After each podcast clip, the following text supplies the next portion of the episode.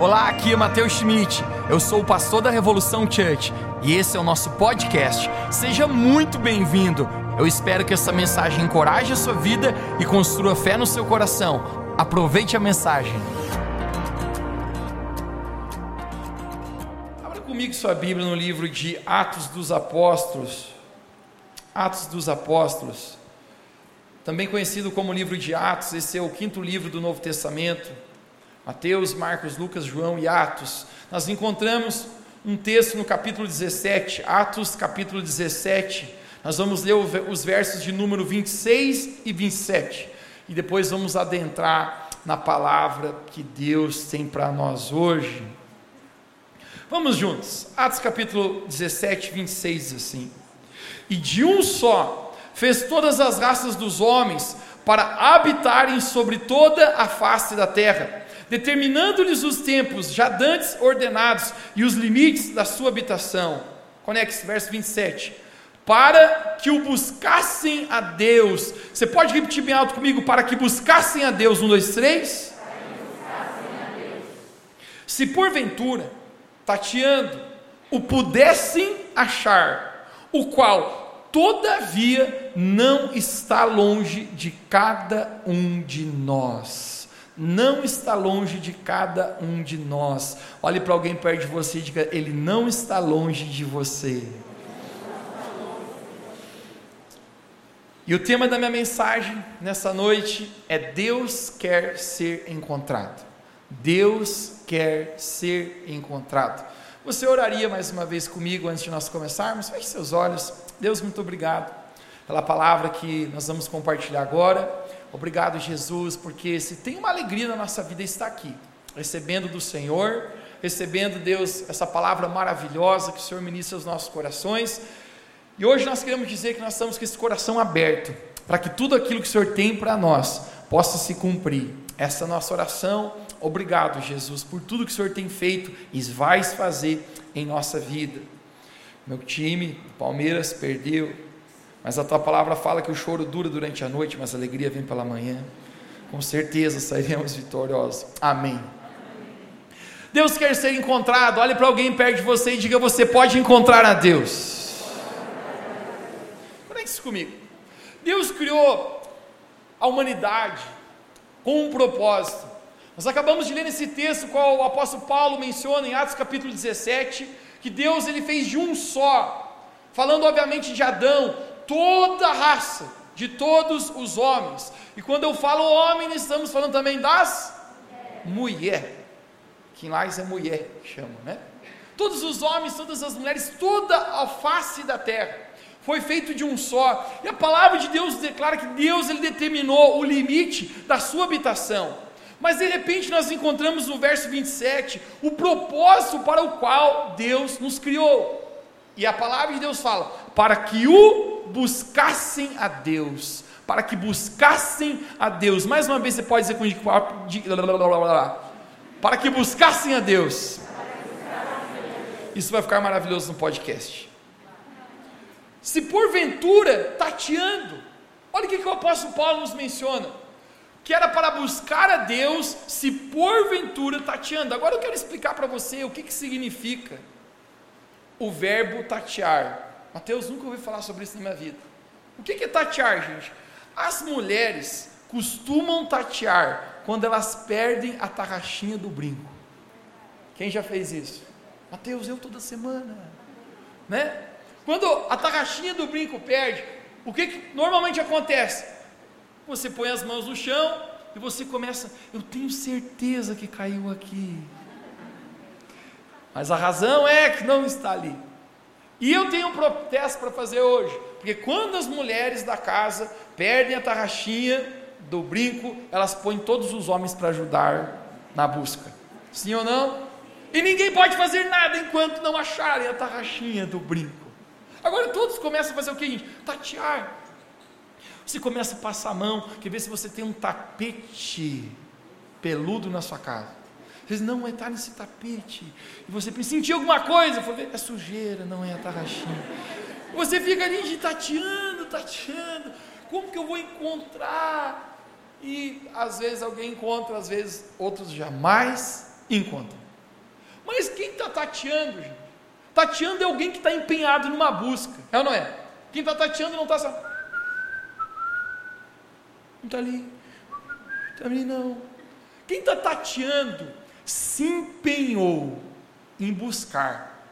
Agora o apóstolo Paulo, ele pega este verbo chamado tatear e ele, ele faz uma transposição, que a maneira que nós deveríamos buscar Deus é como tateando, ou seja, como alguém que está empenhado numa busca, e de repente ele termina dizer, dizendo, e o pudessem achar, o qual todavia Deus não está longe de nós. Ele está dizendo, nós estamos buscando, nós estamos tateando, nós estamos empenhados, mas Ele está mais perto de nós do que a gente imagina. Quando eu penso sobre isso, eu descubro que o nosso propósito para o qual nós fomos criados é buscar a Deus. E Deus, Ele quer ser encontrado. Jeremias capítulo 29, 17. Esse tem sido um texto, o qual nós temos feito como base de todos os propósitos que nós temos feito nessa igreja de buscar a Deus.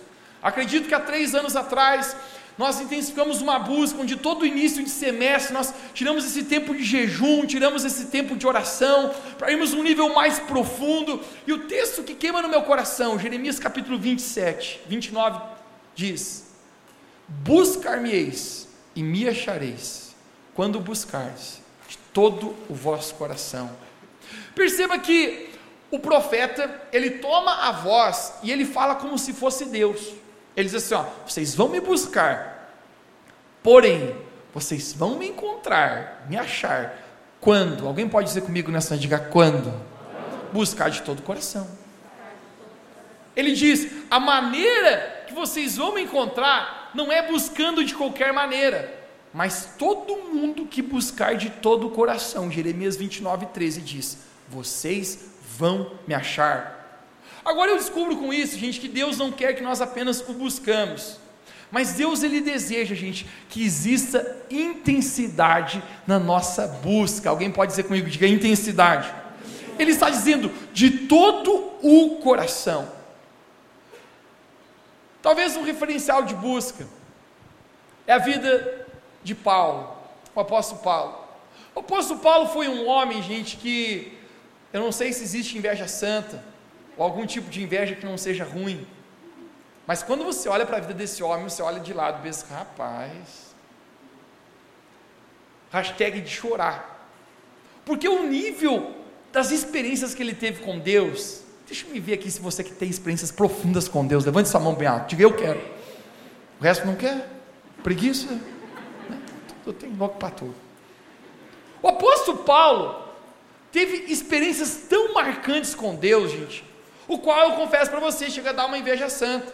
Ele fala certa vez assim: Conheço um homem que foi arrebatado, não sei se em carne ou espírito, até o terceiro céu. Ele está falando dele mesmo, mas ele não quer se gloriar, então ele fala assim: Eu conheço um homem, não sei quem fui, foi arrebatado até o terceiro céu. Gente, esse camarada teve lá no céu, vivo aqui na terra, teve uma experiência com Deus tão poderosa ele continua dizendo: por causa da grandeza das revelações que eu recebi de Deus, imagina o tamanho dessas grandezas. Ele fala: me foi dado um espinho na carne para que eu não me gloriasse. Esse câmara está dizendo: é tanta experiência, é tanta revelação, é o auge do negócio, que Deus chegou a me dar um espinho na carne, o qual nós não sabemos o que é, tem a teoria, mas não é para essa mensagem. O qual ele diz: Isso aqui me incomodava o tempo inteiro para me lembrar que eu sou apenas um homem mortal pecador. Gente, esse camarada que escreveu dois terços do Novo Testamento da Bíblia, o qual nós estamos lendo aqui, teve tantas experiências profundas com Deus, a um ponto de dizer: hashtag já deu para a bola. Esse cara já foi longe demais. Ele mesmo mencionou que ele sozinho fez mais do que todos os apóstolos de Cristo. Uau! Esse camarada, hashtag, é forte, é forte. Mas de repente, Filipenses capítulo 3. Eu quero que você conecte comigo que eu vou falar agora. Nós não temos dúvidas que os últimos dois livros que o apóstolo Paulo escreve, a primeira e segunda Timóteo, está perto da sua morte. Mas eu, sinceramente, acho que talvez o antepenúltimo seja o livro de Filipenses. Quando ele está no final da sua vida, ele escreve algumas palavras, gente, que, que nos impactam e nos inspiram. Eu quero ler com você Filipenses capítulo 3, no verso 7. Eu quero que você se conecte com essas palavras que ele fala. Filipenses capítulo 3, verso 7 diz assim: Mas o que para mim era lucro, passei a considerá-lo como perda por amor a Cristo. Sim, na verdade, tenho também como perda todas as coisas, pela excelência do conhecimento de Cristo Jesus. Você pode repetir comigo, diga excelência do conhecimento de Cristo Jesus. Meu Senhor, o qual também sofri a perda de todas as coisas, e as considero como refúgio para que possa ganhar a Cristo. Uau! O que o apóstolo Paulo está dizendo aqui nesse texto, através dessa palavra, excelência do conhecimento de Cristo Jesus, ele está dizendo: não existe nada melhor nessa vida do que estar com Deus. Não existe nada melhor nessa vida do que buscar a Deus. Hoje à noite nós cantamos uma canção, não há nada, nada melhor do que o meu Deus. É o que o apóstolo Paulo está falando aqui. Ele está dizendo: não tem nada mais excelente, não tem nada mais extasiante, não tem nada mais incrível do que estar na presença de Deus. E um dia para mim, aquilo que era lucro, hoje passou a ser perda. Porque todas as coisas, na verdade, são perda quando comparado a estar com Jesus, o meu Senhor. Este homem está falando, gente, de um nível de prazer, de um nível de intensidade, que ele encontrou ao estar com Deus, o qual ele está dizendo: tudo para mim nessa vida se tornou lixo.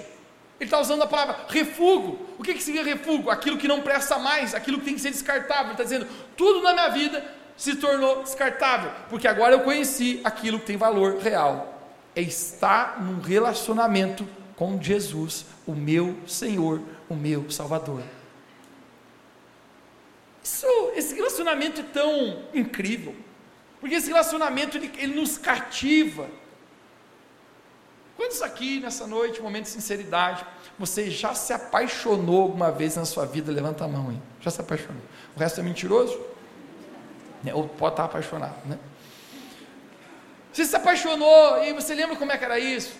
Né? Os, os maridos quiseram fazer uma média, agora pegou na mão da mulher. Assim. Eternamente apaixonado por você. I love you, baby. Isso aqui nós vamos ver hoje quando a louça estiver suja em casa. Você lembra como ele está apaixonado? Gente, eu sempre falo que pessoas apaixonadas são malucas. Porque o camarada faz coisa, rapaz. Homem apaixonado. É doideira. O camarada gasta o que não tem para impressionar a mina. Ele pensa assim: ah, se ela me visca naquela camisa, ela ia gostar de mim. Aí ele vai lá e parcela 24 vezes sem juros no cartão. Ele chega na camisa, a menina nem olhou, nem cumprimentou e gastou. Mulher apaixonada, já viu o que faz, gente? A mulher vai para a cozinha, faz uma comida boa, faz um bolo e convida o cara e queima o bolo e faz outro. Mas, gente, todo mundo se empenha naquilo, sim ou não? Quem faz de tudo, pega o Instagram, põe, faz, grava 10 histórias, não ficou bom. Ai, mas esse não ficou bom. Já encheu a memória do celular e continua gravando outro. Para tentar achar um que ficou bom. Gente apaixonada, gente. Agora é bom quando você está perto da pessoa qual você ama, qual você está apaixonado. Uma hora parece que foi um minuto. Você pega o telefone, graças a Deus, existe WhatsApp, internet hoje, só hashtag, galera mais cringe aí. Pessoal da década de 90, que na época não tinha conexão de internet, tinha que ligar e, e a ligação custava caro, gente. É, quem já gastou mais de 300 pila no telefone sabe o que é isso. Eu digo que a moçada de hoje, vocês nem sabem o que é o real amor. Aquela época você tinha que pagar pagar para falar. Hoje já fala ali, já liga o FaceTime, o vídeo. Aquela época, rapaz. Mas quando você está com, com uma, pessoa de intensidade, gente, tudo o resto pode estar tá caindo, pode estar tá indo por terra. Você só quer estar com aquela pessoa. Sim ou não? Sim. o apóstolo Paulo está dizendo: esse nível de relacionamento que eu encontrei com Deus, esse nível de busca, esse nível de intensidade, isso é tão incrível que tudo na minha vida se tornou perda. E agora eu só tenho uma coisa, um lucro na minha vida, é estar com o Senhor Jesus. Quando eu olho, gente, para esse nível, o qual o apóstolo Paulo chegou, de busca ao Senhor, eu descubro que existe um nível de busca, o qual nós não chegamos ainda. E às vezes, gente, quando, quando eu olho para isso, a maneira que a gente está buscando a Deus, eu descubro, gente, que Deus quer despertar em nós uma busca num nível maior, o qual todas as coisas também passam a ser perda, para que a gente possa conhecer a Cristo. Todo fruto verdadeiro na nossa vida nasce de um relacionamento com Deus. Ponto. Gente, eu vou falar para você, eu no auge aqui dos meus 21 anos de idade, você pode notar, eu já fiz muita coisa. Quem já fez muita coisa na vida? Eu nem me lembro mais de tudo que eu fiz. Gente, imagina quantos domingos tu já viveu, quantos sábados tu já viveu, quantas segundas-feiras tu já viveu. Mateus queria esquecer em segundas. Quantas terças-feiras tu já viveu? Você nem lembra de tanta coisa que você fez. E eu vou falar uma coisa para ti, se eu for ser sincero. Muitas das coisas que eu já fiz, gente, apenas passaram e nem influenciam a minha vida mais hoje. Já teve coisas que eu me dediquei muito, teve projetos que eu me empenhei muito, teve coisas que eu me foquei muito, teve coisas que eu gastei preocupação, mente, força, emoções. E hoje, gente, nem sequer fazem mais diferença na minha vida. Tudo que a gente faz que nasce de um relacionamento com Deus dura para sempre. O apóstolo Paulo fala: atente às coisas que não se veem, porque as coisas que você está olhando, esse mundo, isso aqui é passageiro, mas as coisas que não se veem, ele fala, essas são eternas e vão durar para sempre. Agora, quando eu penso sobre isso, gente, que todo o fruto da nossa vida nasce de um relacionamento com Deus, existe uma tendência muito clara que às vezes a gente se distrair na nossa vida. Se distrair. E o inimigo, gente, ele sempre vai tentar colocar distrações na nossa caminhada para que a gente não busque a Deus da maneira que nós deveríamos buscar. Alguém nessa noite pode dizer comigo, diga distrações. Distrações. distrações. O que é distrações? Distrações você está indo num caminho, você está indo num lugar e você não está tentando aquilo que realmente você deveria estar atentando. Hoje eu vi um vídeo no, no Instagram de uma mulher que foi passar um trilho de trem na Holanda e quase morreu atropelada pelo trem. Alguém viu isso? Gente, é por um triz que ela escapa. Por que, que essa mulher quase morreu atropelada? Provavelmente está distraída.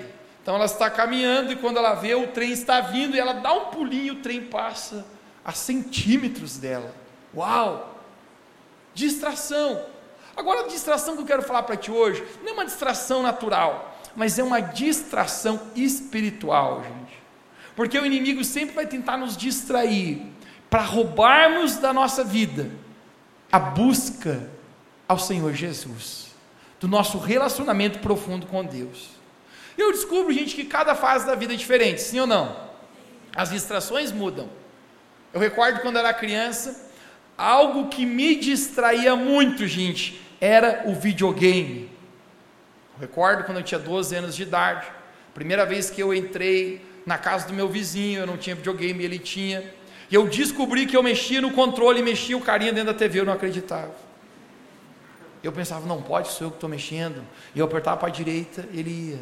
Esquerda, ele ia. Eu falei, é mesmo, está mexendo. Gente, nós não saía mais da casa da vizinha.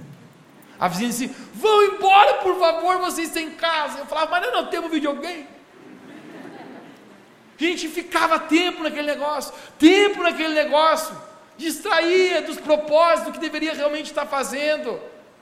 Mais outra fase da minha vida, descobri que teve um momento, gente, e não, não são coisas ruins, não são coisas proibidas, perceba comigo que você já vai entender a mensagem onde eu vou chegar. Teve uma época, gente, que eu gostava muito de acompanhar o campeonato brasileiro. E não tem nada de errado se acompanhar, né? Inclusive quando o Palmeiras é o campeão.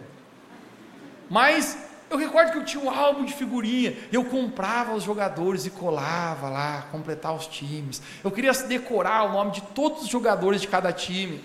E eu não via só o meu time jogar, mas eu via, gente, todos os jogos da tabela. Eu falava, Mateus, quem está vendo isso aí? Eu quero ver o que vai dar no resultado. Quais as probabilidades de meu time enfrentar esse? A gente não tem um problema com você ver um jogo, mas eu descobri, descobri uma coisa na minha vida. Estava muito distraído com algo que na verdade não me leva ao meu real propósito. O inimigo, a gente sempre vai tentar operar distrações na minha vida.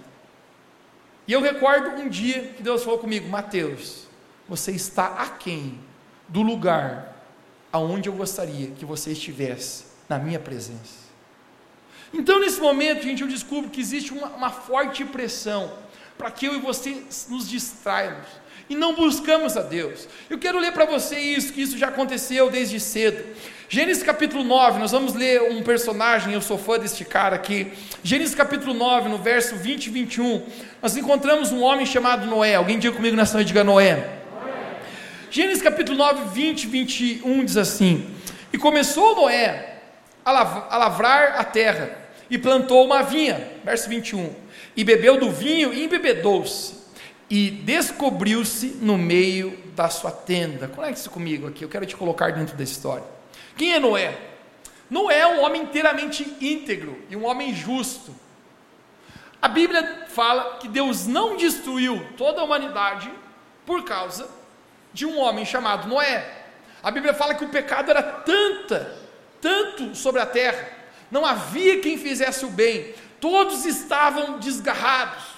O qual a Bíblia fala uma frase forte: que Deus havia se arrependido de ter criado o homem e a mulher. Deus se arrependeu de ter criado a humanidade.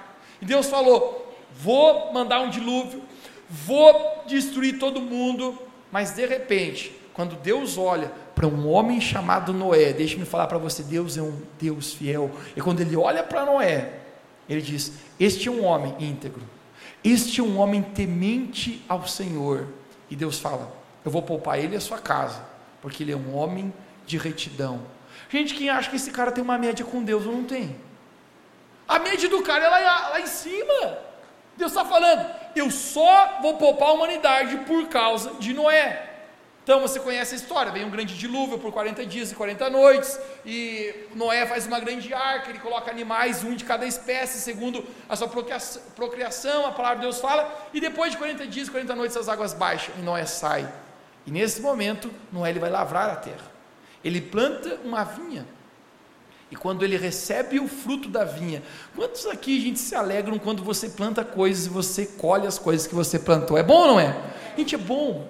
Bom na vida, cara, é você plantar, mas bom também é quando você vê crescendo aquele negócio. Você fica feliz. Você diz, cara, eu me empenhei nisso aqui, e agora estou vendo o fruto da semente que eu plantei. Quando Noé vê o fruto crescendo, o verso 21 acabou de nos falar que Noé colheu, e aquilo que era para ser uma bênção na vida dele, Noé se embriagou daquele vinho. E eu descubro, gente, que existe uma, uma figura que muitas vezes nós podemos até nos embriagar, ou seja, nos distrair com as próprias bênçãos, as coisas boas desse mundo. Conecte comigo, Noé está colhendo algo bom, mas aquilo que era para ser bom na vida de Noé se torna algo mal. Ele se embriaga e nesse momento ele está distraído. E quando nós vemos aqui dessa maneira, gente, existe uma figura espiritual aqui que eu creio que a palavra de Deus quer nos ensinar, que muitas vezes nós podemos estar embriagados, ou melhor, distraídos com coisas dessa vida. Agora é necessário, gente, que nós chegamos a um lugar, como o apóstolo Paulo diz, que tudo se torne perda por amor a Cristo. No livro de Lucas capítulo 14, Jesus ele conta uma parábola. Parábolas são histórias naturais que Jesus usa para ensinar um contexto espiritual para nós. E Jesus ele fala um pouquinho a respeito de distrações também. Eu quero dar de presente para você isso hoje. Lucas capítulo 14, no verso 18, abra sua Bíblia e vamos ler, diz assim, Lucas 14, 18. Jesus nos conta uma parábola, uma história, ele diz assim: Mas todos a uma começaram a dar desculpas, diga comigo, dar desculpas. Disse-lhe o primeiro: Comprei um campo e preciso ir vê-lo. Rogo-te que me des por escusado. Verso 19: Outro disse: Comprei cinco juntas de bois e vou experimentá-los. Rogo-te que me des por escusado. Verso 20: Ainda outro disse: Casei-me e, portanto, não posso ir. Dá de presente atenção de novo. Mateus, que parábola é essa que Jesus está contando? Existe um senhor que ele está organizando uma grande festa uma grande festa de boldas. Essa festa, gente, é figurativa. O dia que todos nós, um dia em nome de Jesus, estaremos perante o Senhor, seremos no céu, e isso é um convite que Deus faz. Quem consegue entender o que está acontecendo aqui? Essa figura desse Senhor é o próprio Deus, e ele manda um servo dele ir convidar as pessoas, dizendo: vem para essa festa, vem para essa festa de boldas. Em outras palavras, venha a Cristo, venha conhecer a Deus, venha para essa grande ceia que é o símbolo do encontro de Deus com a sua igreja. Mas de repente, a gente encontra três camaradas aqui na história que eu quero que vocês conectem comigo. O primeiro, ele deu uma desculpa assim: eu comprei um campo e eu preciso ir vê-lo. Rogo-te que tu me des por escusado. Eu não vou poder ir. O segundo fala o quê? eu comprei cinco juntas de bois, e agora eu preciso testar essas juntas de bois. Rogo-te que você me dê por escusado. E o terceiro fala o quê? Eu casei. Não posso ir. Rogo-te que tu me dês por escusado. A gente está falando três coisas: campo, junta de bois e casamento. Conecte-se comigo. Está falando de posses, trabalho e família. Posses, trabalho e família. Três coisas, gente, que são boas. Sim ou não? Gente, família é coisa boa, não é? E pelo amor de Deus, gente, família é coisa boa, não é? Depois de Deus, eu desconheço um dos maiores bens e valores que nós temos nessa vida, a não ser a família. Está falando a respeito do quê? De trabalho. Comprei cinco juntas de bois, preciso testá-los. Gente, trabalho é bom ou não é? É, pelo amor de Deus, diz sim, gente, né? A Bíblia fala muito sobre o trabalho. A Bíblia fala que quem não trabalha não come. A Bíblia fala aquele que que não cuida dos, dos seus da sua própria casa, é pior que o incrédulo, ele já negou a fé. Deus manda trabalhar. E isso já é uma grande dica para alguns aqui. né? Porque tem uns ali que ficam no sofazão, né? Meio deitadão. Gente, a Bíblia manda trabalhar, tá? Né? Principalmente, né? Todos. Todos. Mas deixe-me falar aqui principalmente para os homens. Tem homem aqui nessa noite? falar para você, você tem que trabalhar dobrado, homem. É, ué. Você não vai ter uma família. Se a sua esposa contribuir, gente, tiver o trabalho dela, que coisa maravilhosa. E se ela contribuir, isso é uma, uma benção enorme. Mas, por exemplo, se ela disser, não, eu vou ficar aqui por casa, é tua responsabilidade trazer o pão para tua casa, meu irmão. É, tem uns homenzinhos hoje em dia, ai, não sei, tem que rachar as contas. Né? Rachar é bom, mas se não rachar, é tua responsabilidade. Podemos dizer os homens amém aqui? Amém. Mano, tem que levantar nem que seja três horas da manhã para trabalhar na jada sem camisa e trabalhar. Trabalhar é bom, né? O irmão aqui chegou a despertar aqui, amém. É, amanhã eu vou levantar e vou trabalhar, aleluia, né? Fazia tempo que eu não levantava cedo trabalhar, dormia até, até meio-dia. Trabalho é coisa importante que Deus manda fazer. Campo, posses, Gente, é bom ter uma posse, não é? Claro que é. É bom você comprar um carrinho, não é? Queridos, são coisas que Deus mesmo nos abençoa. Antes eu via para a igreja a pé, agora já vem num carrinho. Não importa se é um fuquinho, mas vem. Tem que estar tá vindo. É bom você poder ter uma casa, gente, a tua própria casa, sim ou não? Imagina você chegar à tua casa, tua casa própria. Deus, eu quero inclusive profetizar, querido, Deus vai abençoar muito as nossas vidas. Quem pode dizer amém aqui? Amém. Posses são coisas boas. Se você puder ir um pouquinho mais longe, Deus te abençoar. Se tem uma cabana no campo. Ó, oh, tem gente que agora dizer, mas Deus receba essa palavra para mim. Né? Gente, claro que é bom. Né? Deus, Deus te abençoe, que Deus te abençoe mais ainda. Que você possa ter um apartamento na praia. E aí me convide também em nome de Jesus. né? Ó, oh, pastor, quando dá meu apartamento, beira-mar aqui na praia. Gente, é coisa boa. Claro que é bom. Mas agora perceba aqui. Até coisas boas, a gente está falando de posses, trabalho e família. Nessa parábola, que Jesus conta estão se tornando motivo para tirá-los da presença de Deus. Obviamente, querido, Deus é um Deus que ama nos abençoar como um Pai bondoso. Agora, as distrações da nossa vida, assim como Noé, aquilo que muitas vezes poderia ser a própria bênção, a própria coisa que a gente orou e pediu, pode nos roubar de Deus. Casei-me, está falando de família. Uns dizendo, Mateus, estou orando 10 anos por isso. Todo dia eu oro, até hoje. Né? Que Deus me ajude. Me ajude você também. É coisa boa, gente. Principalmente, Mateus, Deus não respeita o lua de mel. Não, gente, Deus respeita o lua de mel.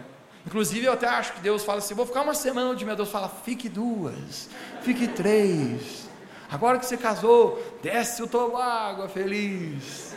Vai lá e tira até um mês de lua de mel. Gente, Deus ama o negócio. Não, não é? Deus ama a lua de mel. Mas o que está falando aqui? Próprias bênçãos, gente. Às vezes pode nos sacar e nos tornar distrações na nossa vida para que a gente não busque a Deus. Qual é o problema dessa história? Vem comigo, verso 21. No verso 21 de Lucas capítulo 14 diz assim: Voltou o servo e contou tudo isso ao seu senhor. Está contando para Deus.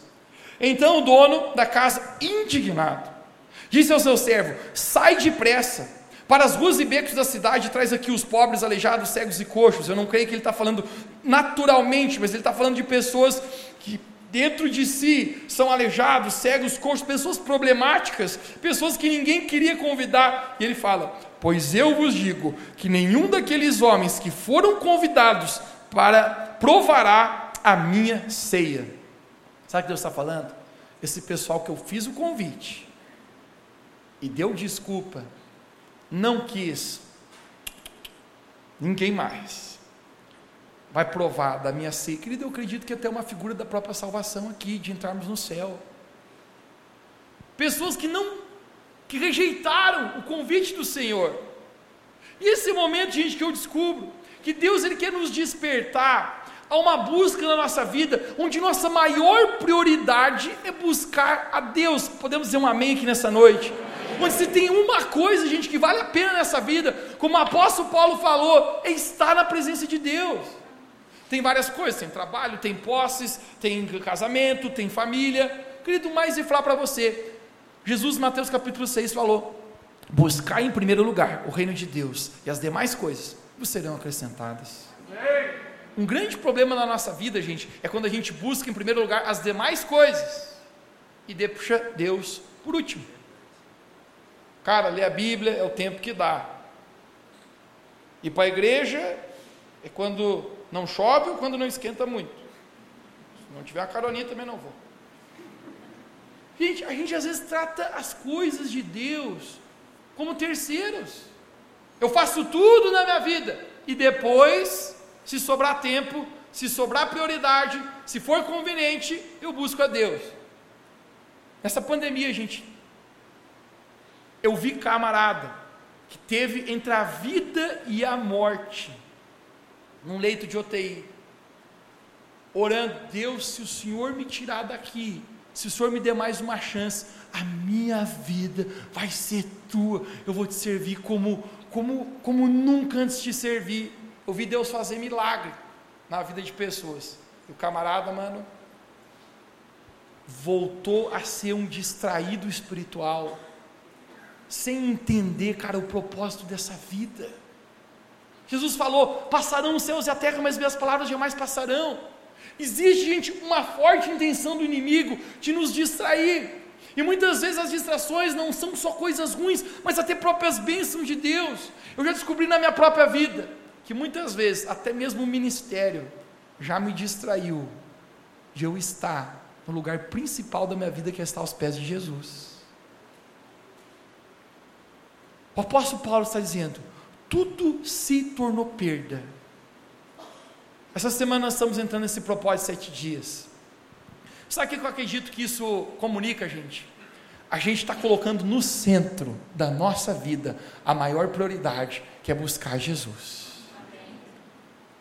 A gente está colocando no centro isso. Isso fala de um processo. Porque nós queremos resultados sem processos. Nós queremos que numa só reunião Deus toque a nossa vida e nossa vida mude. Gente, eu vou falar para você, eu já vivi momentos na presença de Deus que foi um instante, cara, e mudou a minha vida para sempre. Mas deixe-me falar algo para ti. Normalmente, gente, processos conduzem a propósitos. Você pode repetir comigo que processos, processos. conduzem a propósitos. Você tem um propósito, você quer chegar lá, mas o único problema é que você não quer passar pelo processo. Você quer que seja assim, ó, imediato. Propósito de sete dias, querido, é nós nos deixarmos entrar no processo de Deus. Quando eu estava orando e pensando como que eu vou comunicar com a igreja, veio muito claro essa figura da escada que você viu subindo naquele vídeo ali. E Deus falou para mim, Mateus, coloque uma escada e suba ela, porque é exatamente isso que vocês como igreja vão fazer. Vocês vão subir uma escada espiritual. Querido, esses sete dias eu quero declarar para a gente: se prepara para subir com Jesus. Se prepara, cara, para as outras coisas se tornar refúgio e você dizer: Deus, o que mais me importa se não for a tua presença?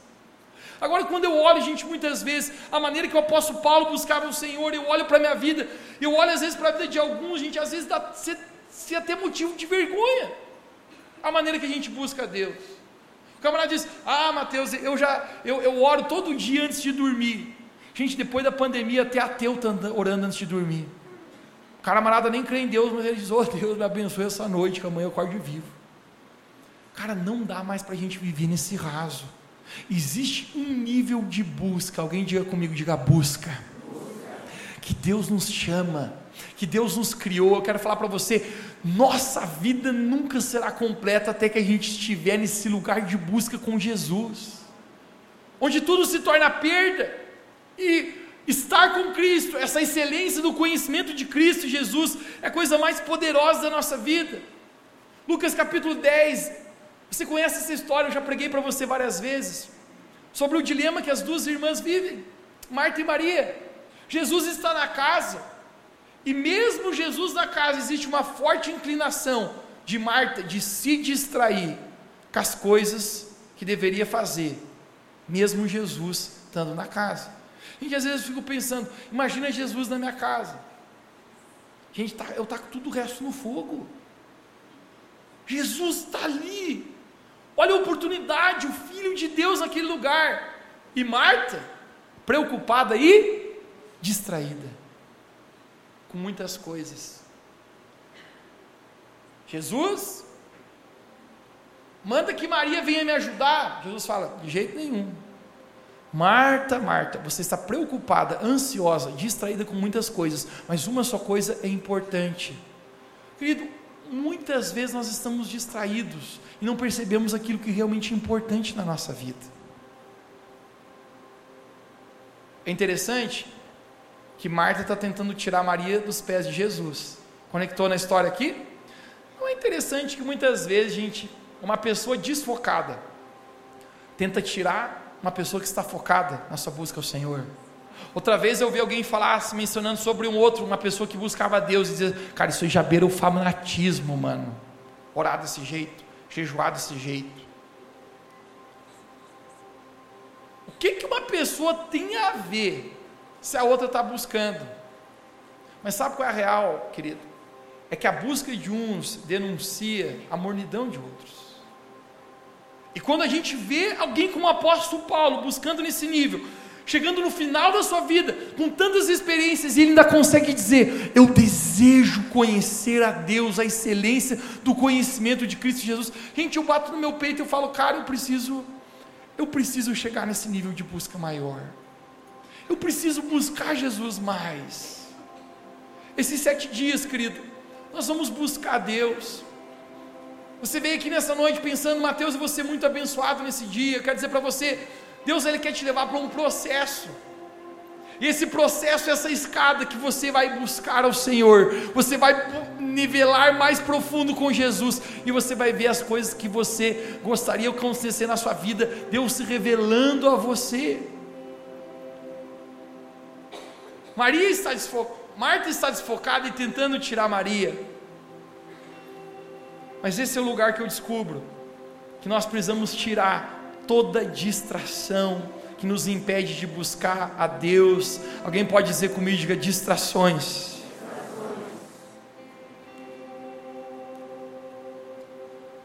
Alguém falou, Mateus, a vida é tão corrida hoje em dia. Às vezes eu não tenho tempo para ler. Conta-se uma história que, obviamente, é figurativa, não, não existe, mas perguntaram por, por Satanás. Qual que é a tua última estratégia para tirar as pessoas da presença de Deus? Ele falou, eu nem preciso mais estratégia agora. As pessoas já têm Facebook e Instagram. Mano, você já viu quanto tempo a gente se distrai, cara, com isso aqui? A gente põe um case, uma capa para proteger o nosso celular. Mateus, não estou vendo a tua, que eu sou um homem de muita fé. E dizimista, não quebra o celular. Deus protege. Mas a gente põe um case para proteger, muitas vezes, o celular. A gente protege mais o celular do que o nosso próprio coração a gente cuida muito mais de um produto do que cuida da nossa vida com Deus.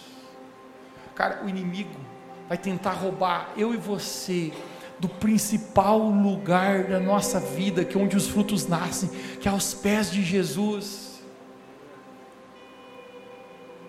Eu quero declarar, querido, nessa noite, que essa mensagem é um chamado de Deus para nós alinharmos o nosso coração, alinharmos a nossa busca você tem vindo novo a essa igreja, eu quero dizer para você: Deus não é uma religião, mas Deus quer se revelar como um Pai verdadeiro, como esse relacionamento que o apóstolo Paulo tinha, nessa intensidade, nesse amor. Deus lhe quer ser seu amigo, Deus lhe quer ser encontrado.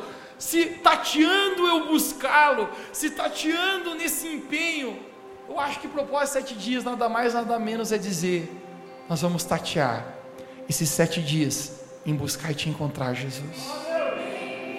Nós vamos ter quatro períodos, querido, essa semana de busca a Deus. Sabe o que eu descobri na minha vida? Eu não sei se você sabe, cara, mas eu tenho muita hora, bati muito meu ponto de cartão já dentro da igreja. Eu nasci num lar cristão, meus pais são pastores. Eu chegava a brincar, cara, que eu tenho mais tempo dentro da igreja do que na minha própria cama. Mas sabe o que eu descobri, gente? Não é o quanto eu vou à igreja, não é o quanto eu ouço os outros até, mas é o quanto eu, por livre e espontânea vontade, entro num lugar de intimidade, apenas eu e Jesus. Querido, essa semana, eu quero convidar você a você buscar a Deus de todo o coração. Não será a minha palavra comunicando com você, mas será o próprio Deus falando com você essa semana. Será o próprio Deus trabalhando nas áreas que você precisa ser trabalhado.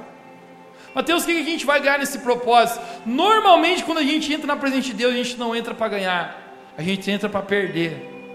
Mas no reino de Deus, quando a gente perde, é quando a gente ganha. A gente começa a perder, gente, as coisas que, que precisam Deus tirar de nós para que Ele possa nos abençoar. Hoje eu quero declarar à igreja. Que essa pregação, ela não, ela não termina, o ponto final não termina na minha oração hoje aqui, mas o ponto final termina daqui a sete dias, quando nós, por toda essa semana, buscarmos com intensidade ao Senhor e vamos provar daquilo que Deus fará nessa semana em nossas vidas. Não importa se você é novo aqui, se você tem vindo há pouco tempo, eu quero desafiar você a fazer algo que você nunca fez. Você vai escolher algum tipo de jejum. Mateus, eu nem sei muito o que é isso. Não precisa saber muito, apenas mergulhe. Às vezes a gente quer resultados diferentes na nossa vida fazendo as mesmas coisas que a gente sempre fez. Querido, essa semana a gente vai fazer uma coisa diferente. Nós vamos mergulhar profundo. Nós vamos subir essa escada como tateando. E quando for de todo o coração que nós buscarmos, foi Ele que falou que nós iríamos encontrar. Você crê que Deus é verdadeiro, gente? Você crê que Deus mente? Deus não mente. A Bíblia fala que Deus não é um homem para mentir. Cara, se Ele falou que se eu buscasse não de qualquer maneira, mas fosse de todo o coração, eu iria encontrar, querido, eu quero receber e declarar essa palavra para a tua vida também. Essa semana a gente vai encontrar Deus na nossa vida. Essa semana, cara, você vai ter a experiência mais marcante que você já teve com Deus até hoje na sua vida. Essa semana Deus vai se revelar no teu coração como nunca antes você experimentou. Porque se Ele falou que eu encontraria, eu creio nisso. Essa escada que nós estamos subindo, subindo, subindo um pouquinho mais. Se porventura o, buscássemos como tateando, por mais que ele não está longe de nós, querido Deus, ele quer ser encontrado. Hoje eu oro, gente, que essa palavra desperte o teu coração para a busca. Mateus, eu acho que Deus falou comigo hoje, eu tenho estado distraído com tantas coisas. Talvez até com coisas boas, posse, casamento, família, coisas boas, coisas boas que Deus mesmo me deu. Mas eu sei que o, o principal da minha vida é estar no centro com Jesus. E eu quero ser levado a esse lugar de busca. Querido, eu creio que o Espírito Santo está falando conosco hoje. Sabe, essa semana eu quero declarar sobre a sua vida, gente, encontros sobrenaturais com Jesus. Quero declarar sobre a sua vida encontros divinos, experiências marcantes. Você ouvindo a voz de Deus, você vendo provisões na sua, na sua vida, você vendo Deus real no teu coração. Porque a palavra de Deus fala: Buscar-me-eis e me achareis quando me buscares. De todo o vosso coração. Minha oração, querido, que essa semana, de todo o nosso coração, a gente possa buscar Deus. Você está comigo nisso, gente? Eu quero falar para ti: levante-se, levante-se, igreja. Vamos buscar o Senhor.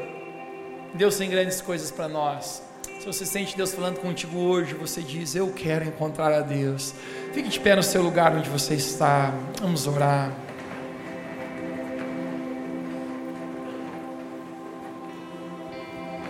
Feche seus olhos apenas por um instante para que você não se distraia com nada.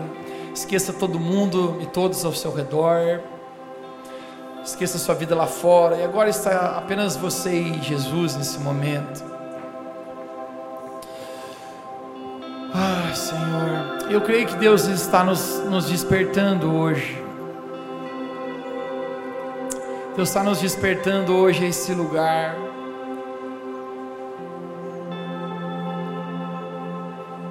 Santo Espírito, eu quero orar por cada pessoa que está aqui nesse auditório. Eu quero pedir, Jesus, coloca essa fome, essa sede dentro do nosso coração.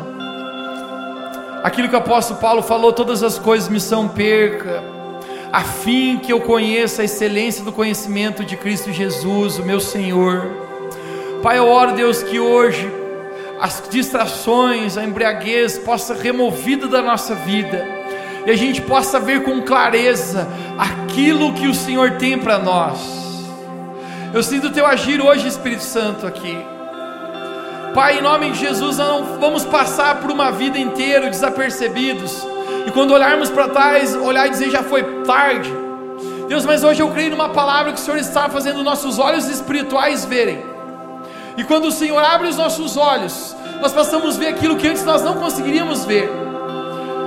E eu sei, Jesus, que hoje o Senhor está nos levando a um lugar de busca, despertando dentro de nós esse lugar o qual o apóstolo Paulo declarou como tateando, pudesse encontrar.